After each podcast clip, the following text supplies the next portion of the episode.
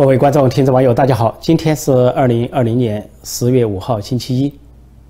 美国总统川普住进国家军事医疗中心接受治疗之后，情况不断好转。啊，昨天晚上，也就是十月四号星期天晚上，他先是发了一个视频，啊，在解说他的状况很好，他感谢医生和医护人员给了他这个非常啊令人惊奇的治疗，让他迅速的康复。呃，另外呢。他也呃说到，他说这次对他是一个非常大的教育，他把这个称为一个学校，他的相当于进了一个学校，在接受这个新型冠状病毒，就是武汉肺炎啊，中国大瘟疫、中共病毒这个教育。他这个教育是书本上学不到的，就是我们中国人常讲的叫做有字书和无字书。书本上的知识叫有字书，呃，这个社会上或者经验中学的东西叫无字书。川普就说这个无字书他是这回是学到了。而且认为他真正领会了这个大瘟疫的情况，他学他这一次他患这个大瘟疫啊，相当于对他来说上了一堂生动的课。另外呢，他感谢他的支持者，特别是聚集在医院外面的呃医院医院外面成千上万的支持者，啊，还有包括呃星期六在啊这个华盛顿啊是华华盛顿首都华盛顿林肯纪念堂附近十五万人聚集为他祈祷。那么在视频中表示呢。啊，他会给这些支持者一个小小的惊喜。这个小小的惊喜是，就是到了黄昏时分呢，突然他的车队开出医院，啊，绕行了一圈，向这个支持者致意。他是车窗紧闭，然后是戴着口罩，向民众挥手致意。啊，这些支持者看见他之后都非常的兴奋，都非常的这个高兴，看见自己的总统离他们这么近，这么的亲民。当美国总统这一次。短暂的出出行，绕行了一圈，又回到医院，也引起了新闻界不同的说法。呃，支持者都认为他这是亲民的表现，是呃说证明他健康的表现，是要放向美国发出强劲的信息，他仍然健康有力，领导着这个国家。但是反对他的一方就是那些左派的主流媒体，又说是有风险啊，或者没有做好戒备。但实际上，医院肯定有周密的安排，否则医生不会同意他出去。就包括他所坐的车内部都有相应的隔离或者消毒的设施。那么，川普这个举动呢，让这个支持者，呃，在外面彻夜守守夜的这些支持者呢，感到非常的欣慰。因为昨天我就说过，这个他的医疗团队宣布说他康复的不错。啊，血压正常，也没有发烧，然后服用些药物之后都非常稳定，在继续的工作。说最快的话，呃，星期一就是今天就可以回到白宫，所以比较乐观。啊，白宫的幕僚长也说表示了谨慎的乐观。当然，在我做这个节目的时候，川普总统还没有离开国家军事医疗中心，就是沃尔特里德医院。那么今天会不会发生这个事？那么稍后如果有突发的情况，我再做跟进的报道。另外，川普不仅是啊到街道上看望这些支持者，而且他吩咐幕僚长也给这个医院里德医院啊军事医疗中心的医护人员分发巧克力，以表示感谢。所以这些都看出了川普他这个非常亲民，而且有他的人情味。尽管在辩论的时候他咄咄逼人，在政治上的表达让一些人感到不快啊，看到他这个非常严肃和啊愤怒的一面，但是他在生活中跟人的交往中是非常的。啊，亲切友好，而且很有这个人情味。说这一次又是一个集中的体现。那么就在川普在医院还没有离开医院的时候呢，啊，这个白宫啊方面呢又传出一个感染，那就是啊，川普政府的发言人叫应该叫麦克兰尼，他呢被发现呈阳性，但是他是无症状患者，他呢自己感觉没有任何症状，感觉也很好啊，但是呢他被查出是呃阳性，所以呢需要这个自我隔离。那麦克兰尼呢，是以语言犀利而著称，代表川普政府回答记者。那么现呃，这有一有各种各样的说法，说他这个位置最容易感染，因为他要参加呃不断的参加记者会啊，不断的跟人群接触啊，从来不中断，每天进行。另外呢，他还要参加一些比较大型的群众活动，所以他的被感染的可能性非常高啊。在还甚至有一个说法。有一个阴谋论，有个网上的说法，说中共如果要投毒、要下毒，说针对发言人是最容易的，因为美国的发言人直接面对各国记者，面对呃四方八面来的人，其中就有中共的一些记者，啊，一些冒充甚至冒充台湾记者的中国记者，冒充啊这个香港记者的中国记者等等都在做。那么说中共要投毒，这是最好的机会。如果他被感染成了阳性，那么他跟总统有密切的接触，跟政府班子密切的接触，那么就很可能传染到其他人。其实前不久，上个月大概是美国的国家安全顾问呃欧布莱恩就曾经呈阳性呃感染，呃但他也是症状不明显，后来经过简短的治疗和隔离之后恢复了健康。就在美国总统川普和第一夫人梅兰妮亚都双双中招染上这个武汉肺炎，而川普随后又住进医院之后，啊，美国的主流媒体，主流媒体主要是亲左的，那么他们普遍的民意测验显示呢，说川普现在大幅度落后于拜登，说拜登现在占了优势，说前两天我昨天我给大家报道说这些报道说，啊，这个优势啊扩大了百分之十。说是在全国范围内，拜登是以百分之五十一领先川普的百分之四十一，差距在扩大。那么到了今天，《华尔街日报》更加说的玄乎，说这个差距啊扩大到百分之十五，说是拜登领先川普百分之十五，这是主流媒体的啊民调和说法。呃，但是呢。有另外两家智库却显示不一样。有一个叫民主研究所在华盛顿的，他曾经成功的预测了英国脱欧和2016年美国大选的结果。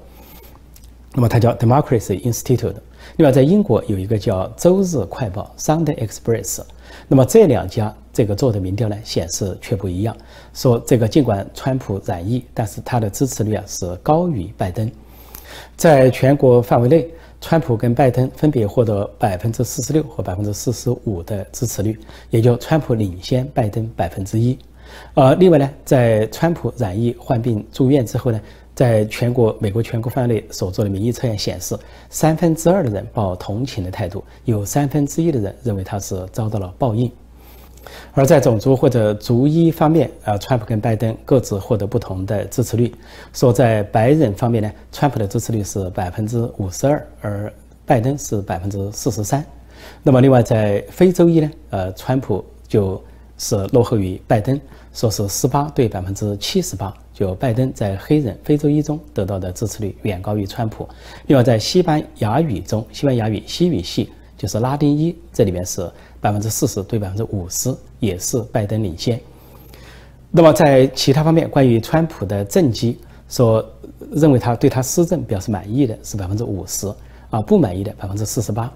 呃，但是在经济方面有更多的满意，说经济方面的表现呢，川普是得到百分之六十人的认同，百分之四十的人不认同。另外，在其他方面还有一些数据。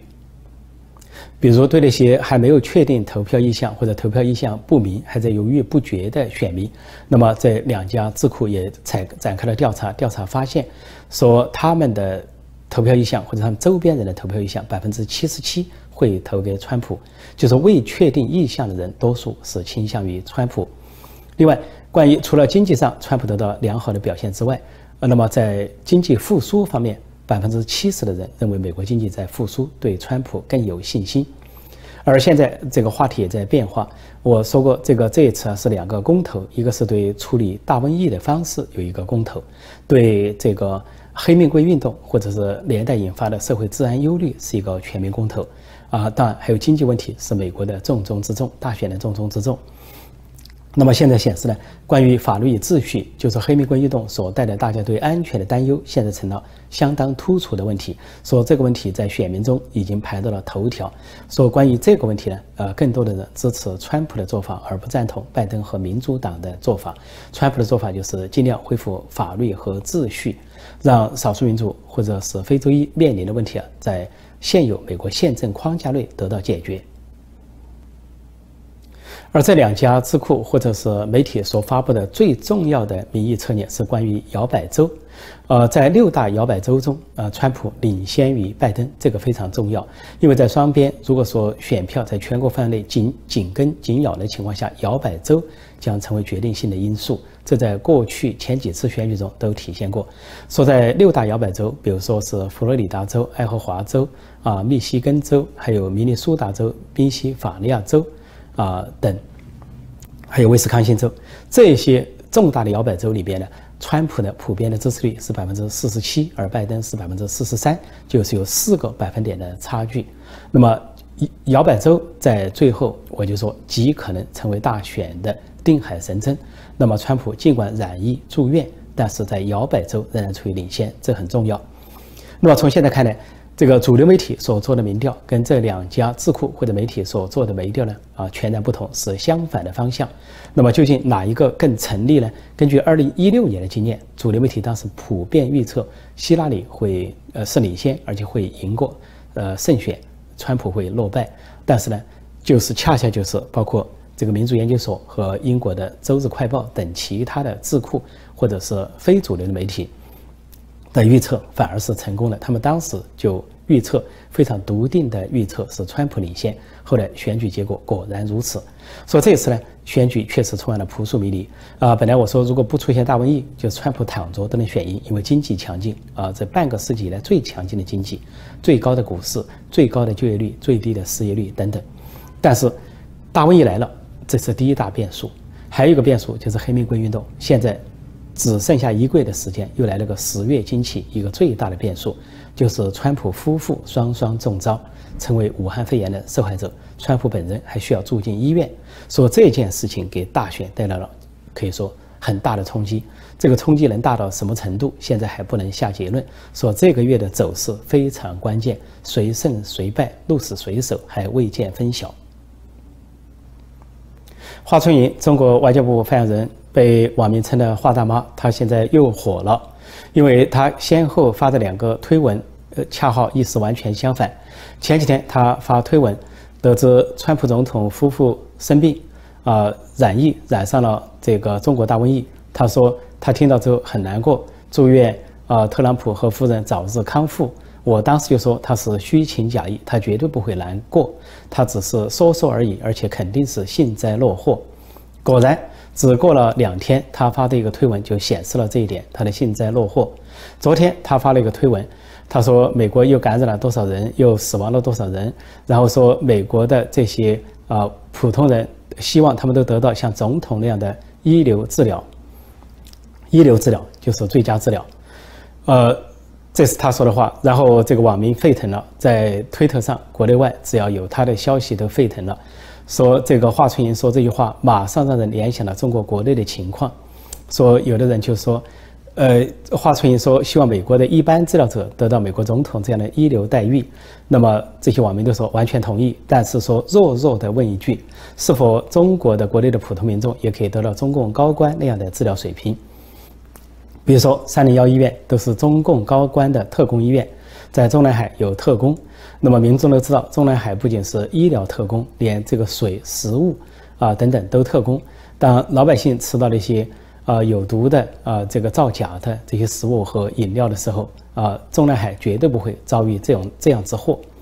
遭遇这样的人祸。那么三零幺医院不仅是中共高官的特工，而且分三六九等。比如说正国级领导人，他可以占一栋楼；比如习近平病了，他去治病，一栋楼的建言只为他一个人服务。如果是副国级领导人病了，那就占一层楼。比如说，像这个国家副主席王岐山病了，那么他就做一层楼为他服务。那么另外呢，其他就按照级别来分，比如政治局委员病了，也可能就是半层楼。还有的一定级别的官员就是一间房。那么上一回，呃，五月份的时候，刚开完人大政协，一个万年国大代表叫申纪兰，来自山西的，那么九十多岁的高龄，结果突然因为感染瘟疫啊，啊，然后。他本身有些基础病，心脏病、癌症等等，被送进三零医院，但是只待了一天不到，马上被送走，又送到了河南省信阳的医院，然后又把他转到老家山西的运城，呃，长治那一带的医院，结果在那里死去。一个重病人，一个垂老的老人，两三天之内连转送三个地方，能不死吗？不死都得死。那是因为什么？他级别不够，他的级别不够三零一医院，所以把他送走，还生怕他传染了别的人。试想一下，要是习近平，不管他是什么，是瘟疫还是不是瘟疫，他住进了三零医院，绝对不会被连转三个地方，然后几天之内死去。这种情况绝对不会在中共的啊正国级、副国级领导人身上发生。所以这就是中共的特工，呃是。这不仅世界闻名，中国国内也闻名，老百姓根本高攀不着的这些特工，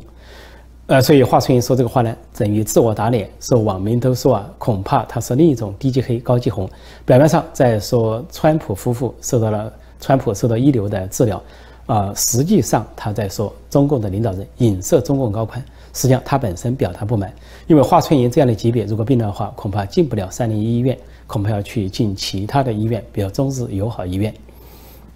另外，这个华春莹在说这个话的时候呢，呃，是那么就看美国的情况，是不是美国总统跟别人有多大的差距？事实上，这家医院就是叫奥尔特里德医院，它是先是陆军医院，后来是海军医院，后来是综合的军事医疗中心。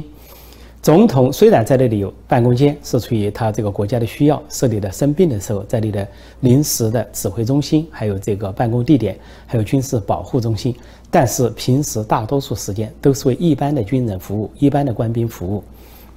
它既然是军事医疗中心，那么美国军队中的。这些官兵都可以在那里救治，所以总统去那里很少，多数的总统也就是每年去一次体检，所以那个地方不可能闲置，不可能是总统不去就闲置在那里。呃，你的这个医院有七千一百工作人员，医护呃人员总共七千一百人，他们服务的对象非常广泛。从从这个医院的功能和服务的对象来看，那么这些官兵都得到了良好的待遇。那么他出于国家安全的需要，当然。不是说这些官兵去了都会要以大套房间、会议室、办公室，那是没必要的。所以在这样的情况下，当华春莹要指责美国的时候，这个美国这个民主大国恰恰是最平常的一个大国，领导人很少很少享有什么特工，就包括川普的隐居隐居啊、起居饮食都很简单啊，平时经常就是吃个汉堡包或者三明治充饥，甚至呢说为了减轻体重或者预防老年一些疾病的发生。这三明治里面还减少一些肉，非常的朴素，是伙食非常简单，绝对没有中共那种铺张浪费。就看国际上西方七国领导人开会，我多次讲过，人家开会吃午餐的时候，就是围着一个圆桌子，七个首脑坐在一起，都是总统、总理，世界最强七国的首脑，就围着一个桌子，既没有这个随从，也没有这个这个陪伴，就是服务人员给他们上简单的饭菜，喝的都是。看，完全看的就是喝的水，一般的水，然后吃的食物也是一盘两盘，很简单。然后工作的时候就围着这个开会的时候围着一个茶几啊，在那里啊交谈，最多就有翻译在旁边翻译一下。然后激烈的争论，有的站着，有的坐着，啊，就非常自然。这就是七国领袖。中国那边大搞排场。啊，不仅是习近平等人自己的大会、宴会、小会啊，多得不得了，各种各样的宴会，动不动人民大会堂大摆宴席，而且是这个有外宾来了，更是要显阔摆阔。金正恩来了是大摆呃大摆宴席，政治局常委很多出席，金正恩的高官出席，然后又是演出又是表演，然后这个桌子啊都是都多少米的直径都数不过来。究竟是十米还是二十米的直径？一个桌子可以坐很多的人，然后有无数那样的桌子，几十张那样的大桌子，根本望不到尽头。上的山珍海味是一道接一道，有点像慈禧太后是那个时候所谓的啊百鸡宴啊，一道一道的上菜，还每菜有个名字。然后招待的酒啊，茅台一招待就是一百二十八万啊，这个人民币，呃一瓶矮矮脚茅台，这就是中共中共的特工，中共的铺张浪费，所以。华春莹、华大妈说的所有这些话，完全是在反讽中共高层本身，因为那是最大的啊特权阶级啊特工集团啊特殊利益集团。我想这个高级黑和低级红，他是赖也赖不掉了。其实华大妈这次在回应美国的时候，还有一句话，她说到美国政府移民局下达正式通告，要严格的限制呃中共的党员。啊，到美国去申请绿卡或者是移民入籍等等，就这么一个消息啊！不仅是这个胡锡进跳出来，这个批了美国一番，现在华春莹、华大妈代表中国政府作为外交部发言人又出来说话了。他说非常可悲，他说的是，呃，说是美国是世界上最强大的国家，现在还剩下什么？究竟什么可悲？人家不要你共产党员去领绿卡、移民啊入籍就可悲了吗？你为什么非要去不可？你共产党员哪不能去？原来共产党员有个口号说：哪里艰险哪里去，哪里困难哪里去，哪里是火线哪里冲。你很多地方可以去啊，你可以去北朝鲜，那是你梦想的国土啊，抄作业的地方；还有去俄罗斯，那是战略伙伴关系；还有去古巴，那是最也是亲密的啊友邦。结果这些党员官员不去，啊，人生呃人格分裂啊，精神导错，给国民这个完全相反的示范。每天骂美国骂西方，但是自己家属子女就是要去美国去西方，赖也要赖上。人家说要限制共产党员移民了，居然是这么不高兴，还说人家十分可悲。另外，共产党员上火线，你这些共产党员官员这些高干子弟，你不要到美国来，你上中印边界，上那个火线，中国印度正在对峙，随时可能打仗。你应该把自己的子女啊派到那里去，习近平的女儿也好，华春莹的女儿也好，不要来美国，去中印边界跟印军作战，以这个身先士卒啊，这个示示范国民，这才是共产党员应该做的，这是共产党员所宣传的。尽管你们的做法完全相反，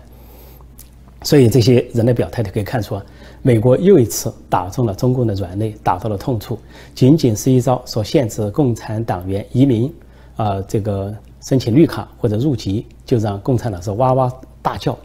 实际上，中共内部传出消息啊，说中共的党员官员真是把美国、把西方当成一个主要的移民目标，就是一个叫上高层有高层的末日计划，呃，中下层有中下层的末日计划。如果他们离开了美国、欧洲、澳大利亚、加拿大这些国家，他们就感觉到这个似乎陷入了绝境一般。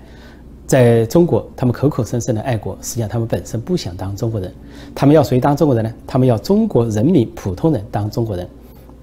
人家要不想当，要移民，就说人家不爱国、叛国。他们要香港人当中国人，还要强迫台湾人当中国人。但是中国的党员官员通过他们的行为宣示，他们不想当中国人，他们宁愿自己的子孙后代后代是美国人、澳大利亚人，啊，这个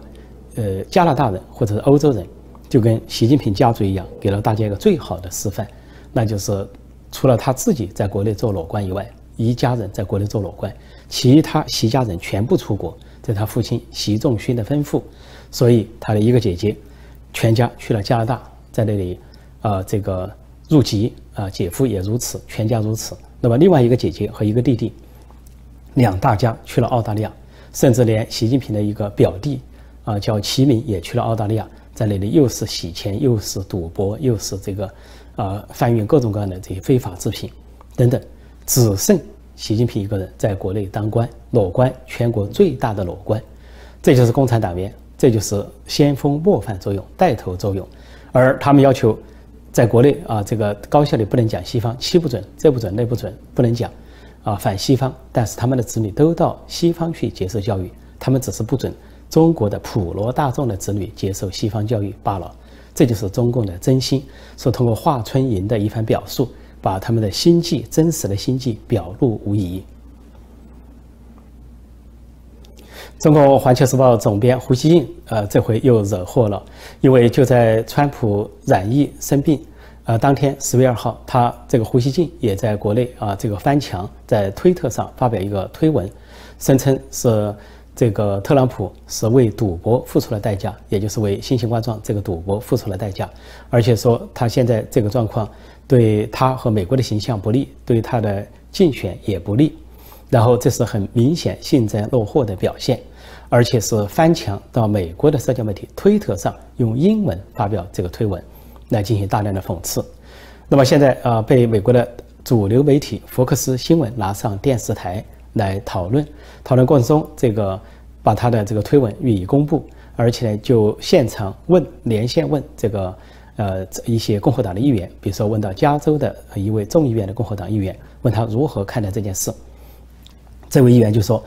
这个必须跟中共算账，中共必须为此负责，因为这是中共传播出来的病毒传到了美国，说从武汉到白宫都应所有这些损失损害都应该由中共来承担责任。”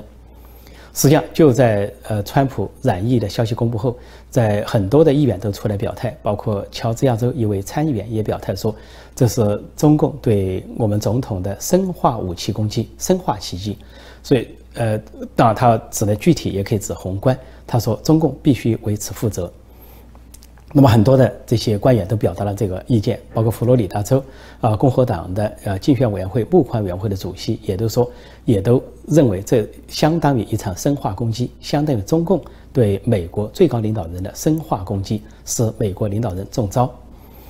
那么呢，呃，另外，川普的私人律师就是前纽约市长朱利安尼，以前在九幺幺事件中领导纽约这个战胜艰险渡过难关，有卓越的表现。朱利安尼在总统住院期间，他跟他通话通了三十到四十分钟。他后来转了很多话，其中他说到：“他说美国必须保持强大。他如果美国不保持强大，你们猜是谁？那就是共产中国。他说就是向我们发动病毒攻击的那个国家。他请相信我们，我们要对付对付这个共产中国。所以他把话也说得明确了，而且是他跟川普通话之后就立即做了这个表态，就不排除川普要采取对中共的一些啊。”报复措施。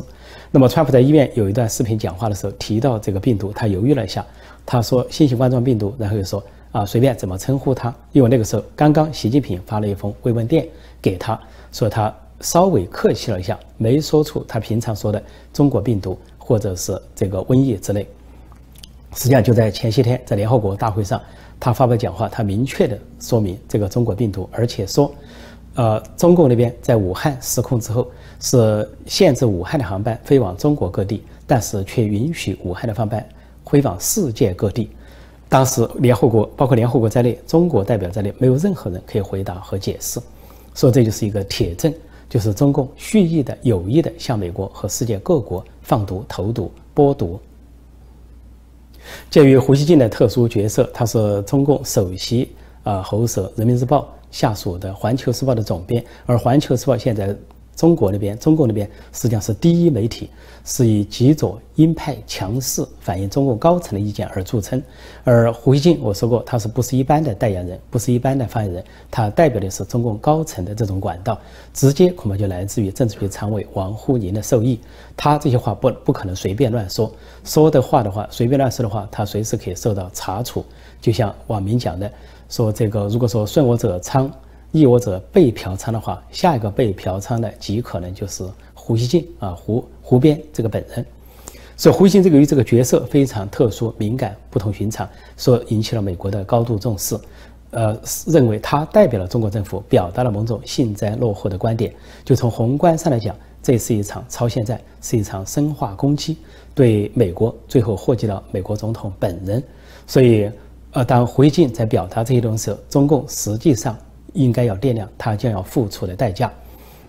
因为不仅在美国，在世界各地都有追责索赔的声音。那么，在美国，很多议员提出了，一旦提出的话，恐怕就不是其他国家几千亿那么个数字，恐怕是一万亿、两万亿，甚至二十万亿更高。呃，有的说百万亿这样的赔偿数字。而本身历史上啊，这个中国还欠美国的呃国债达一点六万亿美一点六万亿美元。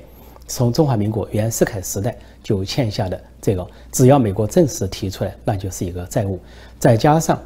这个武汉肺炎、呃中国大瘟疫、中共病毒给美国造成的巨创，人员的受巨创，还有呃这个经济的重创，所有这些加在一起，可以让中共吃不了兜着走，要赔垮它。所以这些都有可能在川普当选连任之后提上议事日程。所以。回信为他的话付出了代价，他后来悄悄把他的推文这段推文删除了，但是所有的截图都留在了各地，说最后被拿到了美国的主流媒体上说事。如果将来中共要这个对美国有所交代，极可能上演这个当年曹操啊借梁关的头那一段历史剧来演一下，就是习近平要借胡锡进的头来安抚美国的愤怒和怒火，所以胡锡进随时都站在悬崖边上。他在走钢丝，非常危险。他现在走的是中美关系、中美之间这个钢丝。总之，如果中美关系发展到不可收拾的地步，习近平极可能借胡锡进的人头一用，那就是胡锡进尽管今天跳得高，但是最终可能是牺牲品，是殉葬品，成为中美关系之间的牺牲品和殉葬品。好，今天我就暂时讲到这里，谢谢大家收看收听，再见。